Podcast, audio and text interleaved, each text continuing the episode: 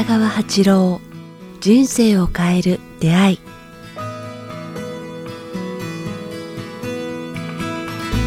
こんにちは早川洋平です。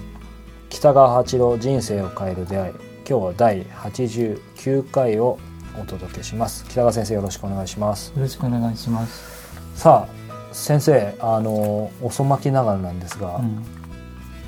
iPhone 買いましたね iPhone 買いました。ちょっと意外なんですが聞いてる方もあれ先生 iPhone のイメージないんだけどっていうことなんですけど。僕もないんですけど。まあでも確かにポッドキャストやってるしこれこれでもななんでですか？スマホに変えたのは。あの別にあの深い意味ないのかもしれないですけど。なんかイメージなかったんですけどあんまり。ああだってこうこういうラジオ聞けないしだ確かに。あの道案内ができないし。ああ道案内。そうかそうですね。案内あるから写真がねやっぱ綺麗なんですよ確かに。でめちゃめ便利でちゃ綺麗カカメラがいらないっていうのはいはいとね、実際こう、まあ、今日のテーマスマホじゃないんですけどでもなんか僕のイメージで先生はスマホとかこう情報のあんまりはこうす入ってくるものから少し距離を置いてるイメージあるんですあけど。私はありますね、はい。うん。あの。でも実際スマホ持ってもあんまりそういうなんだろうなデメリットみたいなのは逆に感じないですか、まあ、ご自身多分うまく付き合われてるんだと思うんですけど。まあ、あんまりあのこうこれこれとあのこのブルーのあれじゃないけども、はい。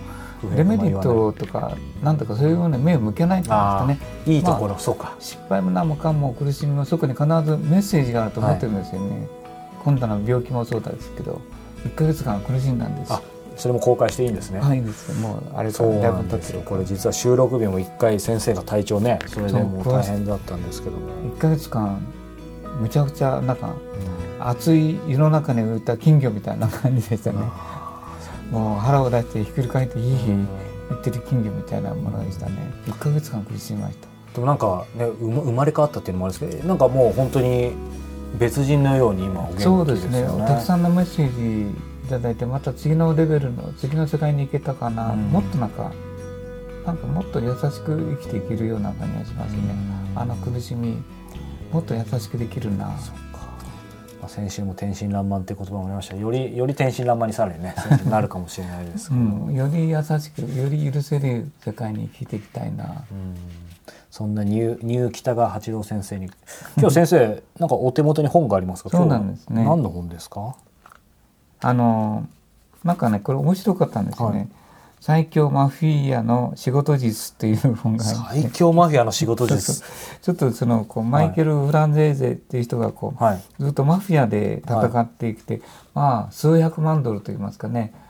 何百億円みたいな稼い稼いだけども結局そこには一挙に失っていくっていうかね、もう本当一銭もなくなるっていうどん底に落ちるって言いますかね、えその方がマフィアなマフィアなんで。でマフィアはこうマキャベリズムって言いますかねあの成功するために何で,、はい。何でも成果何でもやってもいい、はい。成果を出すためには何でもやってもいい。し嘘ついてもいいし成果を出せばいい。今のあの日本の企業みたいなところね手段は選ばない。手段をそうそうそう。それで、えーやる時の相手を徹底的にやっつけろっていう中国のやり方とかいうのが大体そういう帝王学だったんですね。うん。でそれとそれに対してソロモン主義って言いますかね、はい。こうそれはそれではいけない。人間はこうやっぱもっと大いなる神のも意志のもとに動いてるから、うん。あ別の生き方をしなければならなはい。いっていうのを対比して、まあソロモン主義に生きるかマキャベリズあムー。今のせあの資本主義に生きるか、で彼は、まあ、この本読んでみたら面白いんですけどもそのマキャベリズムというか徹底して相手と金稼ぐことと快楽をこう目指して生きてきた。それが面白かったっていうんですね。うん。でマフィアは全部それをやってきた。はい。ところがこれは全てこう絶滅に向かってたってことが分かったって言いますかね。うん。うんまあその本なんですね。ソロモン主義を取るかマキャベリズムに生きるかうん。ということで、私はまああずっと話してきたことはソロモンの優しい方ですね。こう人には道がある、うん。うんそれを外すと苦しみがややってくる。うん。だマキャベリズムはこうそういう道があるならそれを徹底して壊していって相手まで殲滅しよう、うんで成果さえ上げ上げてお前の好きなことをややるためにこう今世あるんだっていう考え方なんですね。はい。でそれがマフィアのやり方だって、ところがある年齢に来たらマフィアが全滅していくって言うんですよこう。うん。みんな殺されていったり刑務所に入っていったりなんか潰し合いっこしたり銃で、ね、習い合ったりしてこうマキャベリズムは一時かなりの成功を収めるんだけれども最終的にマキャベリズムで成功した人は一人もいなくなった、いない。うん、というこう証明をやったこう体験感を割り出した本なんですね。その彼自身がってこそうそう。とですねで唯一私自身が生き残ったっていう、うん。ま、マフィアの中で当時のマフィアはみんな死んでしまった。殺されるか、はい。刑務所に行ってるかもう90100まで刑務所に行かされてる、うん。全員全滅してしまった。ただ私は途中で気づいてソロモンの方向に走ったおかげで、うんまあ危うく殺されることをこうそっか。あの逃れて今はこう家族とか人々の平和とから安らぎと人々に少し役に立つことに生きるソロモンの生き方ね、それがなんと大切なことか気づいたっていうような内容の本なんでちょっと面白いな。それは説得力ありますね。ありますよ。はい、うん。はい、なんか気になるフレーズとかありました？か、うん、だから言葉あります。彼はユダユダヤ人だが心は黒人だったっていう。うん。なんかねユダヤ人というのは金銭的に知能よくあ金銭的に富むことに長けていて知能よく頭よくロケットも作るし素晴らしい組織的なものを作るんですけども、黒人はそうじゃなくてこう悲しみと自由をよろ喜んでソウルミュージックとかなんかああいう音楽とかああいう、はい。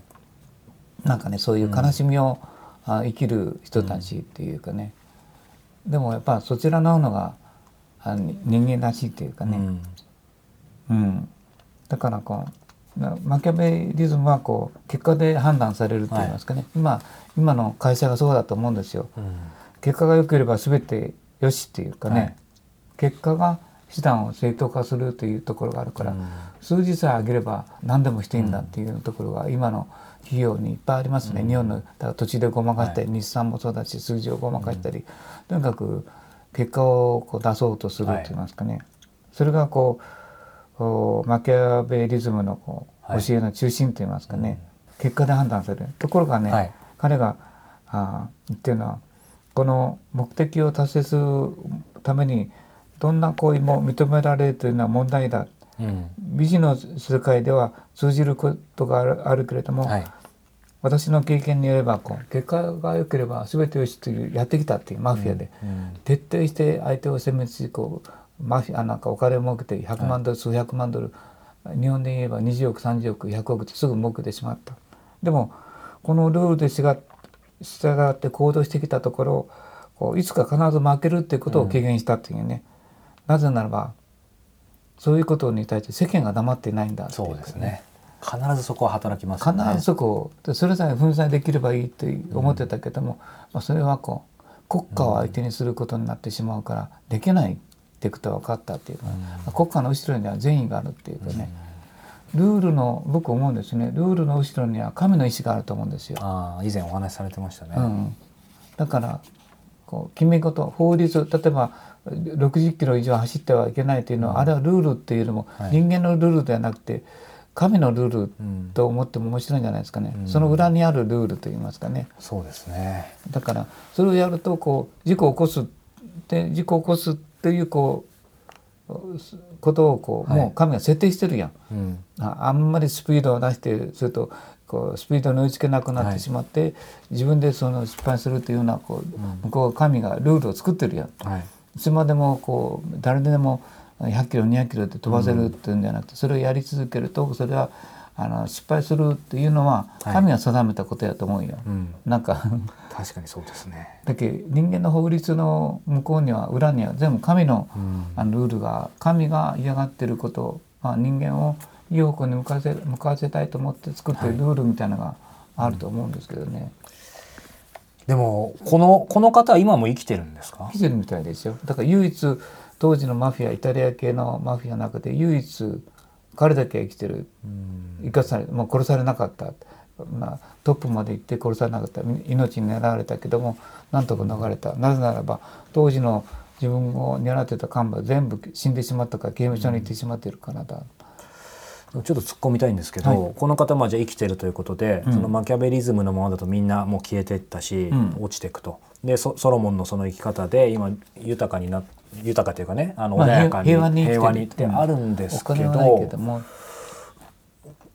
そのままいけそうなんですかね。あのというのも要は、まあ、人間その取り返しがつくつかないとか、まあ、いろんな過ちとかあると思うんですけど多分相当なこといろいろしてきてるわけですよね。その彼は。まあその法則でいくとどうなんだろうは罪をこう一応こうなんて服したからね。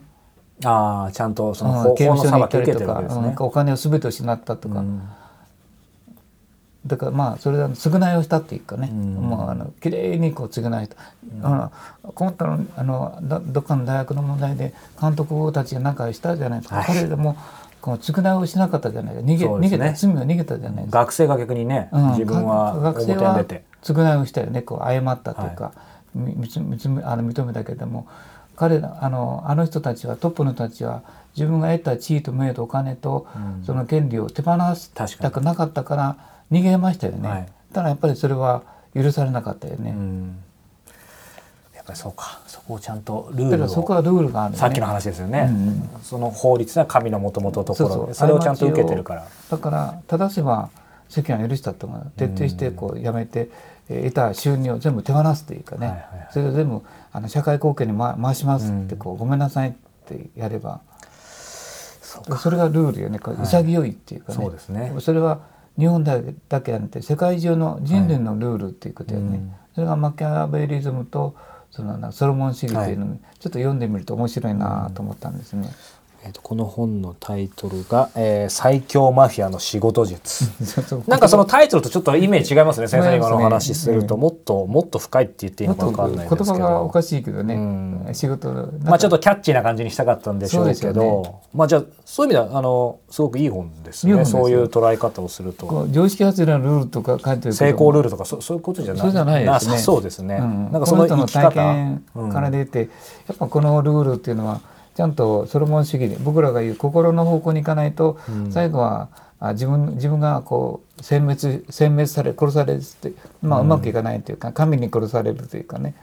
本当だ。マイケル・フランゼーゼさん。現在はマフィア時代の体験を人々に役に立てることを使命とし青少年教師スポーツ選手企業経営者などを対象に講演活動を行う、うんうん。だから内容がいいですよこれ。説得力ありそうですね。説得力があります。ぜひ。高校は出てないけども大学での人たちと何が違うかって自分たちは命かけてあの殺される殺されない世界でこう得たことだから。そこは強いですよね。すごいですようん。ね、今の世界でそれができるのはマフィアとかヤクザとか戦争に行った人たちですよね。確かに。命張ってますからね。命張ってるから最強の考え方だと思う。はい。ぜひ皆さん。そうですね。この本最強マフィアの仕事術。ちょっとタイトルがあの違和感ありますが中身は素晴らしいそうですね。だから私が言ったのは 私が私私がたちが説いていることがやっぱ正しいということを彼がね言ってくれてるっしていうあこういう証明の方法もあるんだなっていう。まさに命張って実証してくれてますからね。ぜひ読んでみましょうはい。さあこの番組では皆様からのご質問ご感想を募集しております詳しくは、えー北川八郎ホームページもしくは北川アットマーキクタス .jp までお寄せくださいこちらにはですねえー過去の話もっとこんなテーマ聞きたかったという、えーテーマ第何回というのも、えーぜひお寄せいただければと思いますまた10月15日から17日名古屋の方で断食会も開催しますのでホームページに情報あると思いますので北川先生のホームページをご覧になってみてください。今日は第89回を、お届けしました。北川先生ありがとうございました。ありがとうございました。